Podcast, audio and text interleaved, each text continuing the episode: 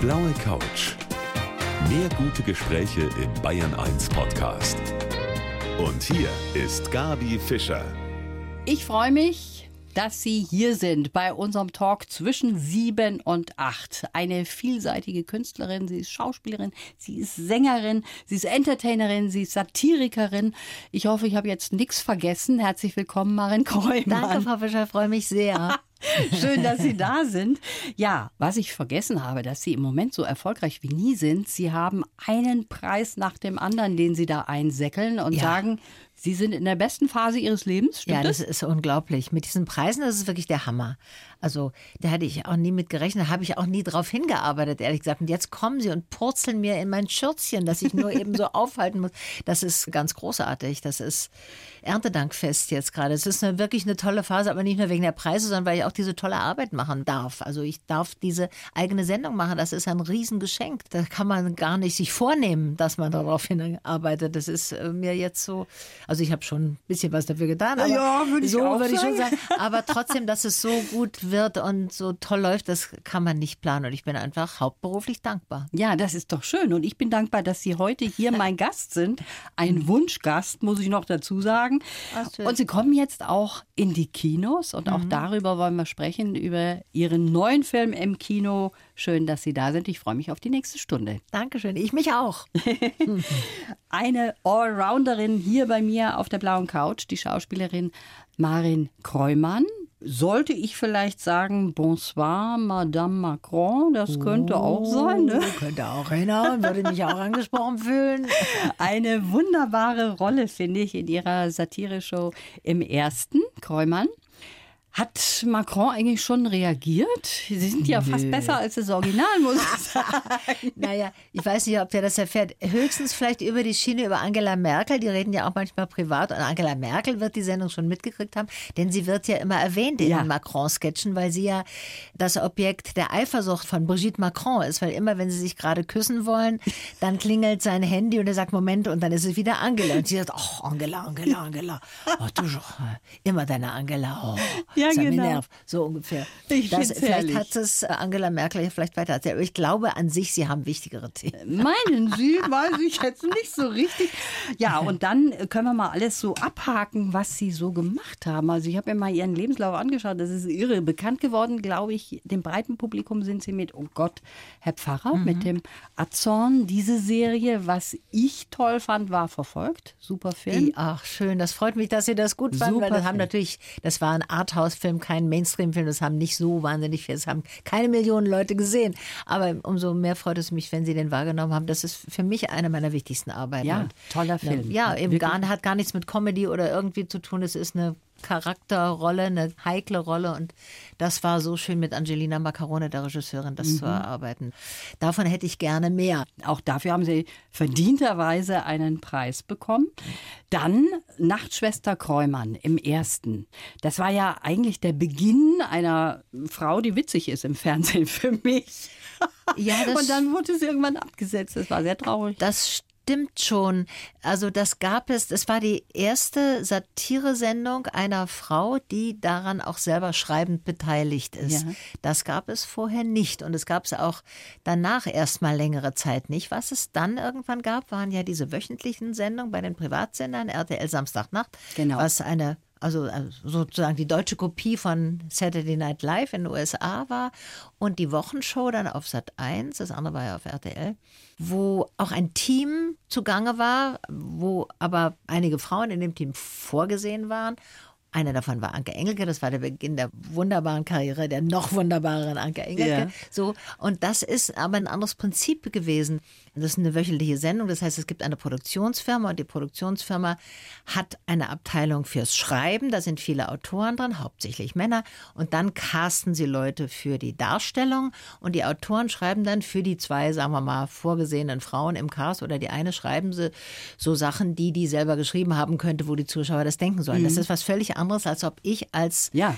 Frau auf eine Bühne gehe und sage, das sind die Themen, die ich behandelt wissen möchte. Und das ist mir aufgefallen. Das ist ein völlig anderer Turn. Und wenn diese eine oder diese zwei Frauen in den Gruppen eingebettet sind in sozusagen eine männliche Entourage, dann war das irgendwie leichter für das Publikum auch das wahrzunehmen. Und zumal das natürlich einfach wöchentlich lief und eine ganz große, auch teure Produktion war. Also wir hatten ja bei Radio Bremen, ich meine, wir hatten einen Redakteur, ich habe mit einer Person das jeweils weiter äh, also zusammen geschrieben. Das war ja ganz verhärmt vom Aufwand her.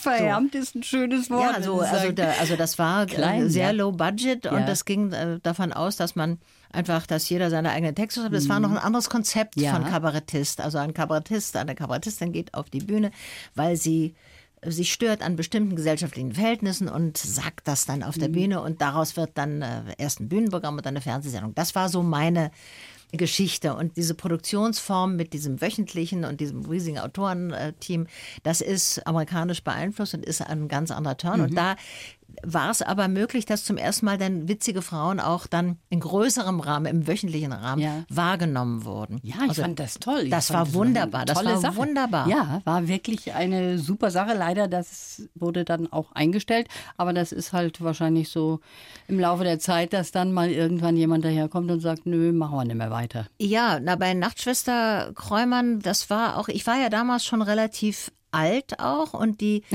ja, naja, ich war da, Wie alt? ich war da Mitte 40. Mhm.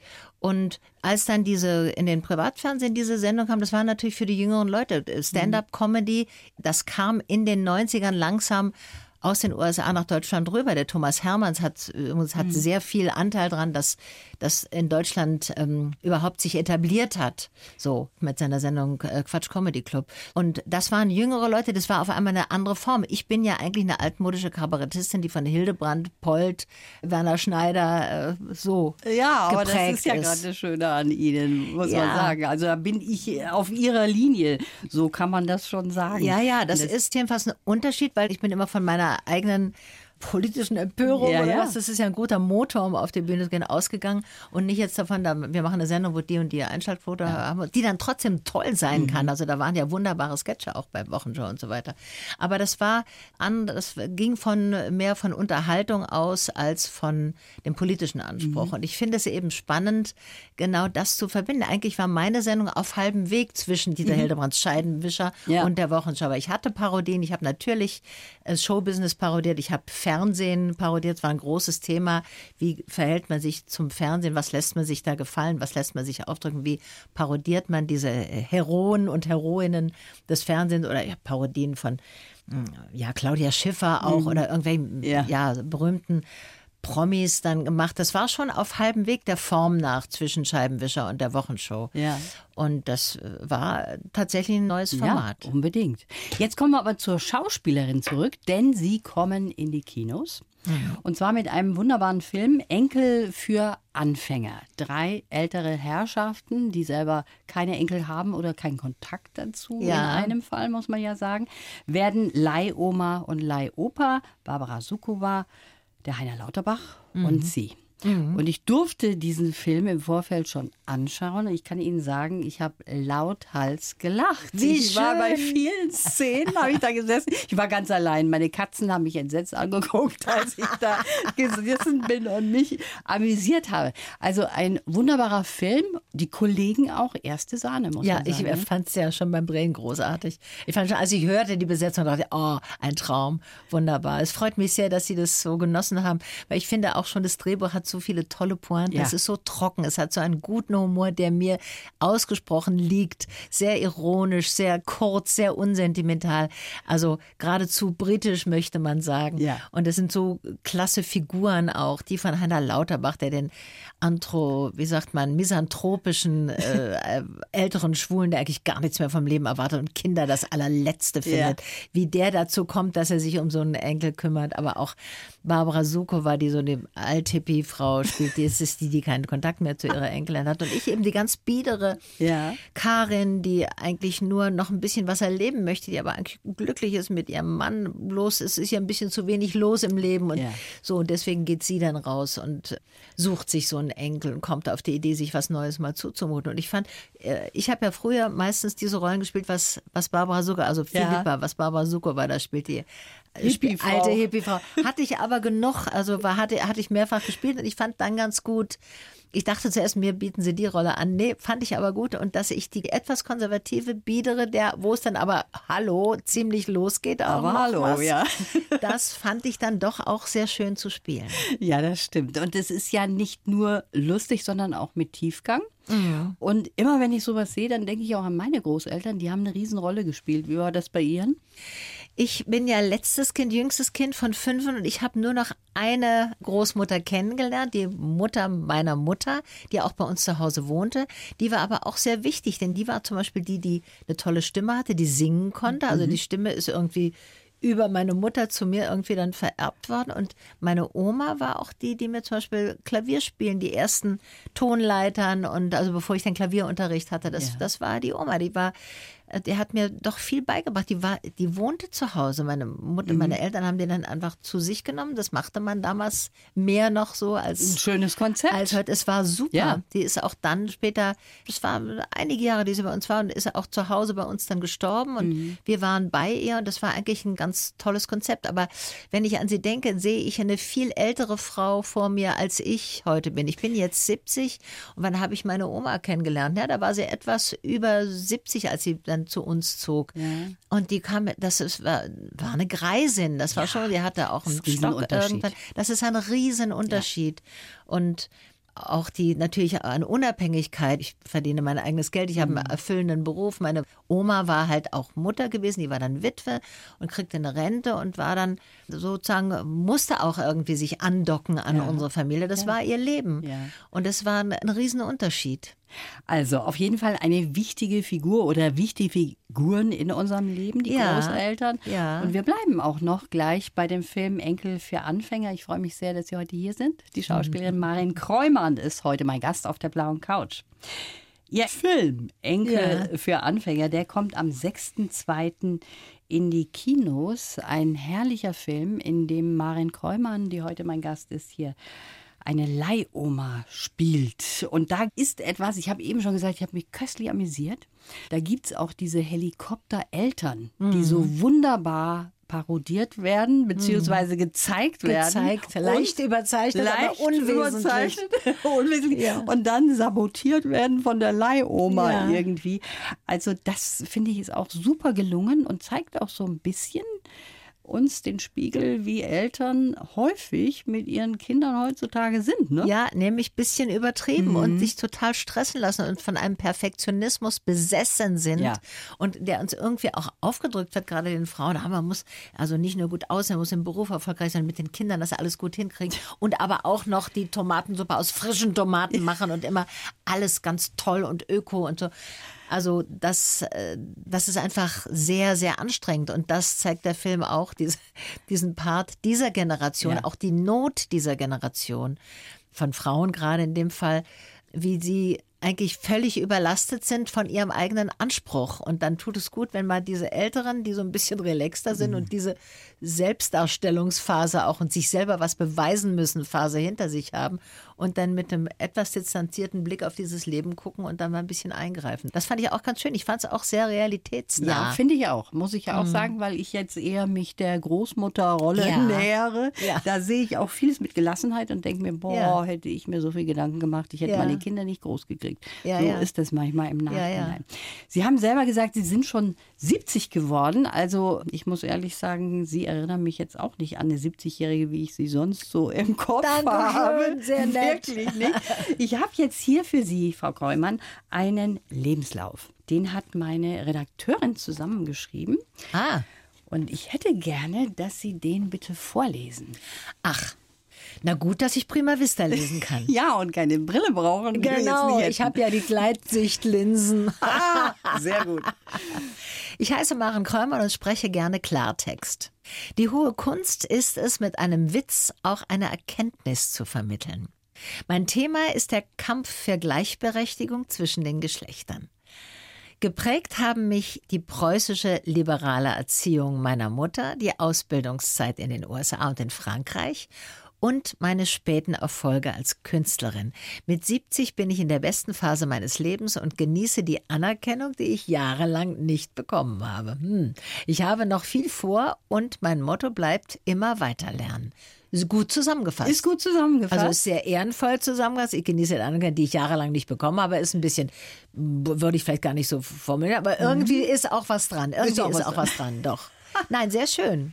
Das ist gut. Sie kommen aus einer Professorenfamilie. Mhm und sagen, dadurch gab es auch immer den Druck, intelligent sein zu müssen. Ich finde es schön ausgedrückt. Ja. Ist das so gewesen? Äh, ja, aber unausgesprochen, weil die, meine Eltern waren ja, äh, also sagen wir mal, bürgerlich liberal und liberal vor allem in der Erziehungsfrage. Mhm. Natürlich wurde kein Druck ausgeübt, ihr müsst gute Noten schreiben oder so. Aber es war so ganz klar der Anspruch, wir sind eine Familie, die irgendwie denken kann und die mhm. auch viel mitkriegt von zu Hause. Und das möchte man auch sozusagen den Kindern anmerken. Mhm. Den soll man das ruhig anmerken, sagen wir mal so. Und ich habe es immer so empfunden, dass das auch eine, so eine gewisse Verpflichtung war, dann auch gut in der Schule zu sein und in allen Dingen, wo es so Ehrgeiz mhm. zu entwickeln gab, da auch doch eher weit vorne zu sein. Also nicht, also richtig Ehrgeiz finde ich eigentlich unangenehm. So Strebertum finde ich, das ist nicht mein Ding. Das war auch nicht das Ding von meiner Mutter. Es ist vielleicht eine besonders ja, eine besonders hm. feinsinniger Erwartungsdruck, wenn man intelligent sein soll, ohne dass man sich auch noch anstrengt ja. dafür. Weil das war eher die Linie von meiner Mutter. Wir sollten das ganz selbstverständlich begabt, weil wir einfach begabt sind und ohne dass wir jetzt ekelhaft, streberhaft darauf gelernt haben. Ja. Das fand ich einerseits sympathisch, andererseits ist es natürlich ein besonders fieser Druck, dass man nicht mal, dass man nicht mal lernen dürfen soll dafür, sondern einfach, es muss alles von innen kommen. Das habe ich schon so empfunden auch. Das war jetzt nicht ohne. Auf der anderen Seite, ihre Mutter hat wahrscheinlich gar nicht gewusst, dass sie unter diesem Druck irgendwo stehen. Die hat das gar nicht selber gemerkt, denke ich. Mal. Wahrscheinlich nicht. Also ich erinnere mich einmal in der ersten Klasse im, auf dem humanistischen Gymnasium, da habe ich vier Einzelne hintereinander in Latein geschrieben. Und ich weiß, dass ich weinend zu meiner Mutter ging und sagte, Mutti, aber was passiert denn jetzt, wenn ich nächstes Mal keine Eins mehr schreibe? Wahnsinn. Also das ist ja eine Formulierung ja. von Leistungsdruck. Das Wort gab es damals nicht und den Gedanken gab es auch ja. noch nicht. Das war 1959, glaube ich, oder so. Aber im Grunde, wenn ich mich an diese Frage, die ich da hatte, erinnere, ist das, dass ich als Kind das gespürt habe, irgendwie, jetzt ist alles gut, jetzt finden es alle super, dass ich Einzel schreibe, aber wie, bin ich denn nicht mehr, werde ich nicht mehr geliebt, wenn ich nicht mehr so funktioniere? Das steckt ja in dieser Frage. Ja, genau. Und da konnte sie vielleicht schon was dran was merken, merken, auch. Ja, oder? genau. Ja, genau. So. Mensch, so viel Einsen hintereinander in Latein, das hätte ich mir mal gewünscht. Als Kind wollten Sie eigentlich Komponistin werden? So ähnlich wie Mozart? Ja, also hm, das war, äh, war jetzt kein expliziter Berufswunsch, aber wenn ich mir vorstelle, wenn ich so überlegt habe, weil ich war bei einer Klavierlehrerin, die hat mir immer von Mozart erzählt und wir haben mit Mozart die einfachen mhm. Sachen auch gespielt. Und der Mozart war ja Komponist schon als Kind. Und deswegen dachte ich, ich bin auch ein Kind und vielleicht wäre das ein Beruf, den ich auch machen könnte. So. es war eher so. So rum war es. Auf jeden Fall, die Musik ist Ihnen ja auch geblieben und darüber wollen wir auch gleich noch sprechen. Und Sie haben eine Sucht, über die wir gleich hier mehr erfahren Sucht, wollen. Das muss ich schon schwer Marin nachdenken. Kreumann bei mir auf der blauen Couch. Die kann jetzt noch ein bisschen nachdenken. Das nenne ich einen Cliffhanger, Frau Fischer. Ja, Frau Kreumann, man hat Ihnen hoffentlich gesagt, dass es hier auf der blauen Couch sehr hart zugeht. Man wird befragt. Nee, ehrlich gesagt nicht. Also kriege ich langsam hier den Angstschweiß. Ja, bitte, was kommt? Also, wir waren bei der Sucht stehen ja, geblieben, die ja, Sie bin haben. ich ja sehr gespannt. Ja, Sie sind. Was Sie da rausgefunden ja, haben. Ja, mhm. Sie sind Pflanzenkaufsüchtig. Oh, ja, das ist, ähm, ja, Sucht ist ein bisschen übertrieben. Aber früher waren es die Boutiquen, dann waren es irgendwie natürlich Schuhe. Sehr lange waren es Buchläden. Und jetzt ist es der Pflanzengroßhandel. Tatsächlich? ja, ja, schon. Muss, ich muss dann immer noch mal zulegen. Und ich meine, ich habe nur sieben Quadratmeter Südostbalkon in Berlin. aber da muss ich eben stapeln und viele Kletterpflanzen kaufen. Aber da bin ich doch sehr verführbar, wenn ich eine schöne Klematis finde. Also Rankepflanzen, ja. weil ich so wenig Platz habe, sind dann besonders gefragt. Oder ja. die Prunkwinde, die blaue Prunkwinde, Nein. die sich schön rankt. Die wird was bei Ihnen? Ja, die wird was bei mir, ja, ja. Also äh, es wird auch Koriander zum Beispiel was bei mir. Ich habe einzelne Kräuter, das ist gar, gar nicht schwer zu ziehen. Es ist wie Petersilie. Also da habe ich schon gewisse kleine Erfolge. Ich meine, es ist im Bereich von nicht mehr als 12, 15 Blumentöpfen. Aber ich bin ja auch so viel weg, ich kann gar nicht so viel. Jetzt Gardening irgendwie kann ich Ja, nicht eben. machen. Manchmal pflanze ich auch in einem, bei mir in der Straße gibt es natürlich Bäume mit ein bisschen Erde drumherum. Da habe ich auch schon, wie heißt es, Guerilla-Gardening gemacht Das und Samen ausgesät. auch, das ja, ist dann München. irgendwie schöne, ja, irgendwie ähm, einfache, einfache Calendula Mhm. oder sowas dann da wächst oder so. Aber ich liebe es und es wäre auch noch ein Traum, irgendwann mal irgendwas mit Garten. Möglichst vielleicht direkt an dem Wasser. Also da würde ich auch noch mal umziehen für. Oder jedenfalls, wenn ich so weit, also das ist noch so ein, so ein Traum. Verstehe. Jetzt auch für die, für die Phase, die, also die letzten 30 Jahre, die jetzt noch kommen. Über die wollen wir noch gar nicht sprechen eigentlich, aber das finde ich schon erstaunlich, dass Sie die Schuhe jetzt in den Hintergrund schon geschoben haben und sagen, die Pflanzen sind jetzt ja, aber die wichtig. Schuhe, irgendwie erschöpft es sich auch und man hat ja auch, ich habe ja dann auch schon viele und ich fange in der Tat auch an, so ein bisschen loszuwerden. Bestimmte Sachen, wo ich merke, ich habe zu viel davon und man sammelt. Ich habe die Aufräumschwäche in Verbindung mit Wegschmeißphobie. Das ist mein Leiden. Nein, dann könnten wir uns zusammentun. Ist bei mir Wirklich? ganz exakt genauso. Für Wirklich? jedes neue Teil schmeiße ich auch ein altes weg. Ja, das fällt mir allerdings schwer. Ja, Ja, das, das- müssen wir dann mal üben, Das, Frau Kräumann. ja, das müssen wir, das fällt mir schwer, aber es ist mir bewusst, dass es so gehen muss Ja. und dann, ich beschäftige mich mit, mit dem Thema Aufräumen und Wegschmeißen. Das ist ein Thema, das mich beschäftigt. Und deswegen kaufe ich auch nicht mehr so viel Schuhe, weil ich habe ja wirklich für jede Situation irgendwie ma- mal irgendwelche angeschafft und dann äh, jetzt ist auch irgendwie gut. Jetzt ist mal vorbei. Ich ziehe eh immer, man Soweit zieht bin ich noch nicht in dem Ah. Punkt, aber wir können voneinander Ja, lernen. dafür sind nach- wir ja hier auf ja, der blauen dafür sind wir hier. Noch eine halbe Stunde haben wir. Mal sehen, wer mehr lernt.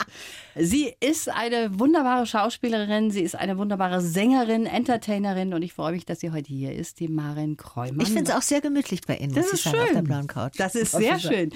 Ab Februar jetzt auch in den Kinos mit Enkel für Anfänger. Und da geht es ja unter anderem, wir haben ja einiges schon rausgenommen, geht es unter anderem auch darum, dass man auch sich selber immer wieder neu definieren sollte. Auch wenn man älter wird, auch mal neue Wege findet, auch mal versuchen muss, seine Träume irgendwie zu verwirklichen. Ne? Ja, das wann, wenn nicht jetzt. Also wenn man Träume hatte, dann wäre ja, sagen wir mal, wenn man jetzt Mitte 60 ist oder so, so langsam Zeit, die umzusetzen. Und es ist auch ein gutes Alter dafür, weil man ja frei ist von Erwartungen. Man kann ja viel über Bord werfen an gesellschaftlichen Konventionen oder an Dingen, die von einem erwartet wurden. Das wird ja alles wurschter in dem Alter.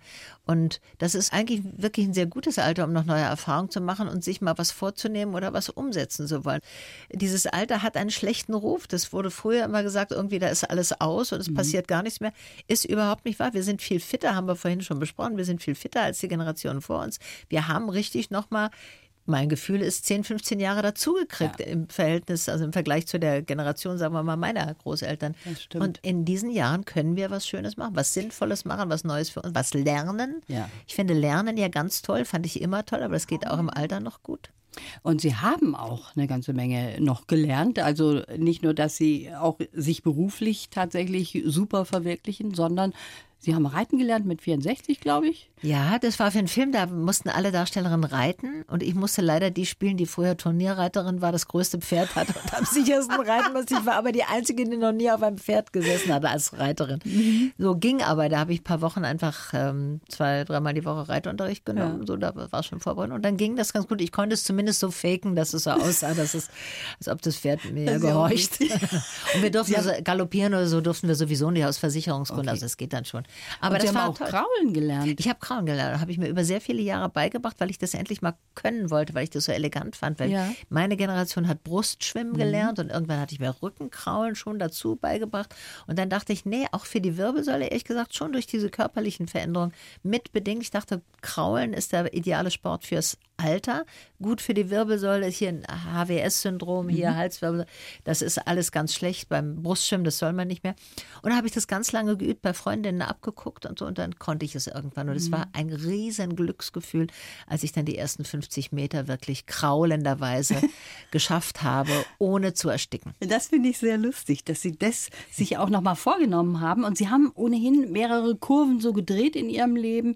Erstmal zunächst waren Sie ja auch mit Männern zusammen und dann haben Sie, wie Sie selber sagen, auf dem zweiten Bildungsweg das entdeckt, wie man mit Frauen auch Ja, hat zusammen mich in kann. eine Frau verliebt und Ja. die Frau hatte sich auch vorher, glaube ich, schon in mich verliebt und dann widerfuhr mir das. Ich habe das Gefühl gehabt, das ist mir widerfahren. Das Ja. habe ich gar nicht jetzt aktiv gesucht, sondern so. Und da war ich eben offen dafür und habe das zugelassen. Das war eigentlich der Punkt. Und das ist war, auch wichtig.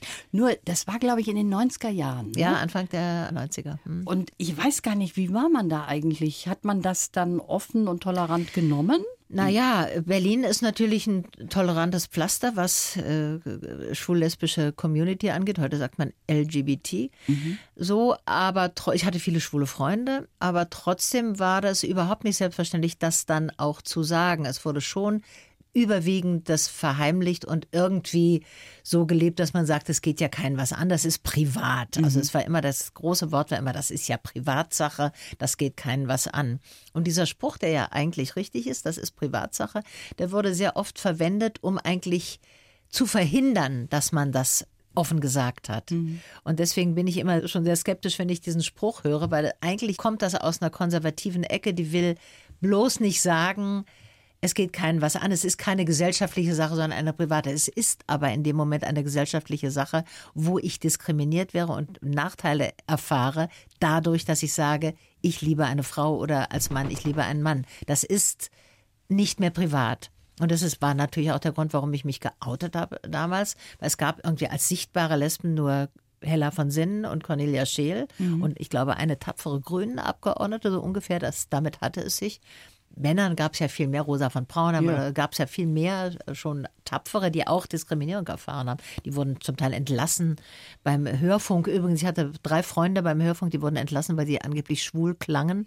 Ja, ja, also das gab es alles. Das war auch nicht selbstverständlich damals bei den Männern. Aber ich dachte, wenn ich jetzt schon in der Lage bin, dass die Leute sich für mich interessieren, weil ich eben hier zweimal eine Hauptrolle im Fernsehen hatte, sehr ominös. Fernsehen war mir sehr suspekt eigentlich. Hm, So dachte ich, wenn- wenn ich jetzt schon das Glück habe, dass die Menschen sich für mich interessieren, will ich es für was Sinnvolles nutzen und dachte so, dann sage ich das jetzt mal und helfe damit Ja. auch den, vor allem den jüngeren Lesben und überhaupt den, äh, den Frauen, die Frauen lieben, weil man ja immer eine Bezugsperson braucht. Man braucht ja eine Referenzperson. Man macht sowas nicht. Wenn es niemand gibt, der das macht, dann macht man es auch nicht. Aber wenn man sieht, und wenn es eben auch irgendwie jemand aus dem Celebrity-Bereich ist, die steht dazu, dann trauen sich andere auch. Und da kann man ja was Positives in Gang Ja. setzen. Und da sind wir Gott sei Dank mittlerweile auch weiter als Ja, jetzt in den viel. 90ern. Ja, ja. Und das ist auch gut so. Ja, und das ist auch gut, der Spruch von Klaus Wowereit. So, dann sage Genau. ich jetzt auch mal, obwohl er nicht rechnen kann und ich sonst mit ihm auch nicht so, aber das können wir wohl sagen. Ja. Und Sie haben ein ganz tolles Talent, worum ich Sie wirklich sehr beneide. Das ist nicht nur die Schauspielerei, Sängerei, dass Sie Satirikerin sind, sondern noch was anderes. Und darüber sprechen wir gleich noch. Ein bisschen Zeit haben wir noch hier mit dem Oh, ich bin wieder sehr gespannt, Frau Fischer. Ich kann doch das mit Ihr dem Bogen hier auf der Cliffhanger, blauen Wahnsinn. Ja, jetzt haben wir gerade Dusty Springfield gehört. Eine der Lieblingssängerinnen von meinem heutigen Gast, der Marion Kräumann, die hier sitzt. Sie sind auch in 2020 mit ihrem Musikprogramm unterwegs, Ja. oder? Und da kommt auch Dusty Springfield vor. Ganz viel, weil die verehre ich und da wollte ich auch ein bisschen ein Denkmal setzen in diesem Programm in My 60s. Die hat mich doch sehr geprägt mit ihrer Musik. Das war eine weiße Sängerin, die aber eigentlich eine sehr schwarze Stimme hatte Ja. und eine ganz tolle, soulige, aber coole Art zu phrasieren hatte und die fand ich ganz toll und der, ich singe einfach viele Lieder von ihr, weil die mich äh, so ein bisschen an der Hand genommen hat und mir so ein bisschen ein Role Model war in der Pubertät, so dass man, dass ich gedacht habe, ja so irgendwie man kriegt es schon hin mit dieser Pubertät und wer, wer weiß, was da noch kommt, aber die Dusty kriegt es ja auch hin, also wer die so. Ja, genau. Ja, Role Model sind Sie ja auch so ein bisschen fürs Älterwerden, für ein tolles Älterwerden. Wissen Sie es eigentlich, dass so viele sagen, Mensch, die Marin Kräumann, die ist ein Mensch, an dem man sich halten kann? Das ist, das ist wahnsinnig schön zu hören, weil hat's, hätte es ja einen Sinn, was ich Ja, mache oder wie unbedingt. ich lebe. Das ist schön. Ja, manchmal kriege ich das auch gespiegelt, aber es ist schön, das nochmal so zu hören. Also das ist, tut mir natürlich gut. Ja, das ist schön, dass Sie das hier auch noch mal gehört haben. Noch mal ganz kurz Ja. zu Ihrem Musikprogramm. Die Termine findet man bei Ihnen auf der Seite? Auf der? Website. Auf der weiß Website. jetzt, wir sind auf alle Fälle nochmal in München im Herbst. Ich glaube irgendwann im November. Wir waren, wir sind jetzt jedes Jahr im Lustspielhaus und es ist toll, es ist ausverkauft und es ist eine super Stimmung. Wir haben lange gebraucht, um uns hier ja einzupflanzen. Es gibt ja das Nord-Süd-Gefälle beim Kabarett Ja. auch. Und lange wollten die gar nichts von uns wissen. Und jetzt ist aber da irgendwie München hat mich, fängt an, mich zu begreifen. Das ist gut, Es ist sehr ganz, schön. ganz tolle Konzerte. Ich freue mich auch schon Dann sind drauf. Sie auch öfters mal hier. Das Ja. ist wirklich toll. Und ich habe eben noch von einem Talent gesprochen von Ja. Ihnen. Sie können ganz toll Sprachen. Ach, ja, gut, ja, ja, das war natürlich früher während des Studiums mehr. Konnte ja, aber hallo, benutzen. sie sagt einfach acht dazu. Englisch, Französisch, Spanisch, Italienisch, bisschen Russisch, Portugiesisch. Ja, gut. Latein und Griechisch konnte ich natürlich am besten wegen des humanistischen Gymnasiums. Das waren die Wahnsinn. ersten, die spricht man ja nicht. Aber Nee. die waren die Basis natürlich dafür, dass ich nach dem Abitur dann Französisch noch lernen konnte. Weil Englisch hatten wir natürlich als erste moderne Fremdsprache.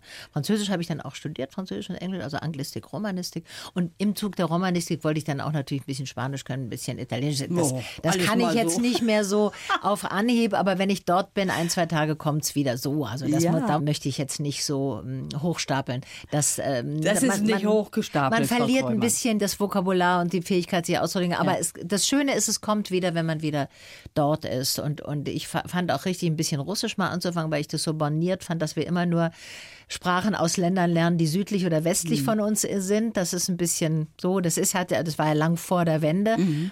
Und ich fand immer das Komische, ich meine, von uns aus in Berlin ist eine Stunde bis Polen. Keiner bei uns kann Polnisch, aber die ganzen polnischen Arbeitskräfte, die rüberkommen, die sind natürlich zweisprachig und man kriegt es auch mit, also gerade bei den, bei den Flüchtlingen oder was wir Gastarbeiter Mhm. nannten, die haben, sind oft ganz natürlich zweisprachig und wir nicht. Nee, unser und, eins und kann wir kaum Englisch, denken, ne? ja, ja, die, ja, genau. Und wir denken, ja, die können ja nicht richtig Deutsch. Ja, die können dafür zwei Sprachen sehr, sehr gut. Genau so ist das. Und das ist ähm, vorbildlich und das könnten wir ähm, auch mal ein bisschen anstreben. Aber was Sie noch können, Sie können nämlich Dialekte ganz hervorragend. Sächsisch zum Beispiel oder Schwäbisch. Ja, gut, ja, äh, da bin ich auch natürlich vorsichtig, weil ich als Philologin sehr genau höre, auch wa- was, wenn was nicht äh, klappt. Ja? Also zum Beispiel Schwäbisch ist ganz schwer herzustellen, wenn man nicht aus Schwaben kommt. Ich glaube, es ist der schwerste Dialekt nachzumachen. Und die Leute denken immer, wenn sie irgendwie ein Wort mit St machen, also sei das schon Schwäbisch, das stimmt nicht. Dieses St für St wird nur in bestimmten Stellen so gesprochen. So, und natürlich kann ich Schwäbisch, weil ich zweisprachig aufgewachsen bin. Haben bi bikultureller Hintergrund, die Eltern aus Berlin und in Schwaben dann aufgewachsen. Da musste ich da natürlich Schwäbisch lernen, sonst hätten mich in der Grundschule ja niemand verstanden. Aber Obwohl Ihre Mutter wollte das ja nie. meine Mutter wollte ne? das nicht, die konnte das Schwäbische nicht so richtig gut leiden. Die fand das einen schrecklichen Dialekt und die hat das richtig von uns ferngehalten. Also wir hatten ausländische Gäste zu Hause, wir hatten Studenten, ausländische. Ich habe Französisch gehört, ich oder Englisch durch Elvis Presley natürlich auch durch die Popmusik, aber ich habe andere Sprachen gehört, bevor ich wirklich äh, massiv Schwäbisch gehört habe. Und in der Schule zuerst hat mich keiner verstanden.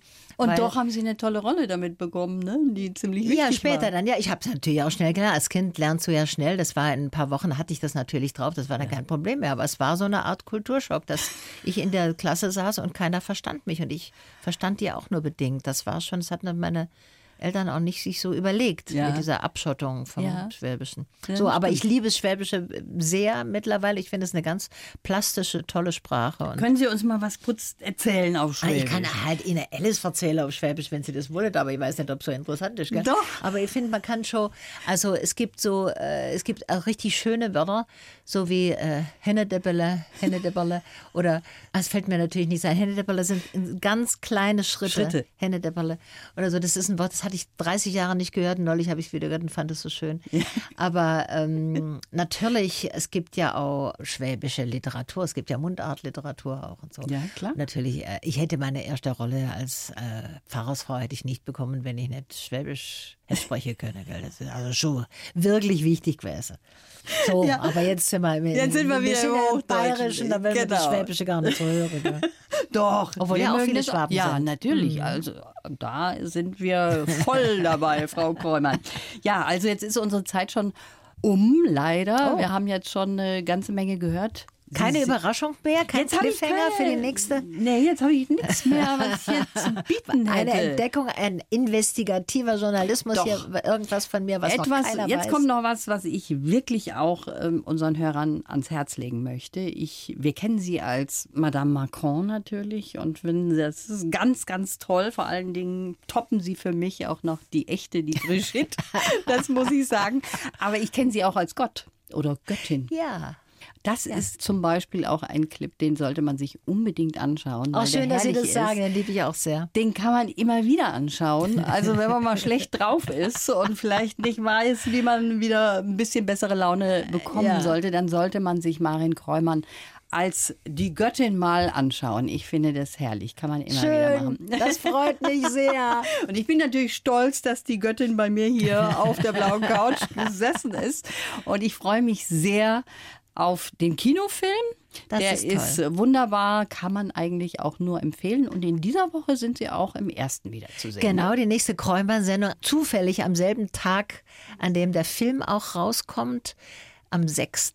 eben um 23.30 Uhr in der ARD kommt wieder Kräumann, die nächste. Okay. Und auch mit einem tollen Musikvideo, da geht es um den Paragraph 219a. Also wir sind ja auch durchaus politisch. Und das möchte ich allen Hörerinnen und Hörern gerne ans Herz legen. Ja, ich auch. Und es war sehr schön, dass Sie da waren. Ich wünsche Ihnen alles Gute. Ich danke Ihnen. Ich habe mich sehr wohl gefühlt. Danke Ihnen. Ihnen auch alles Gute. danke. Die blaue Couch. Der Bayern 1 Talk als Podcast. Natürlich auch im Radio. Montag bis Donnerstag ab 19 Uhr.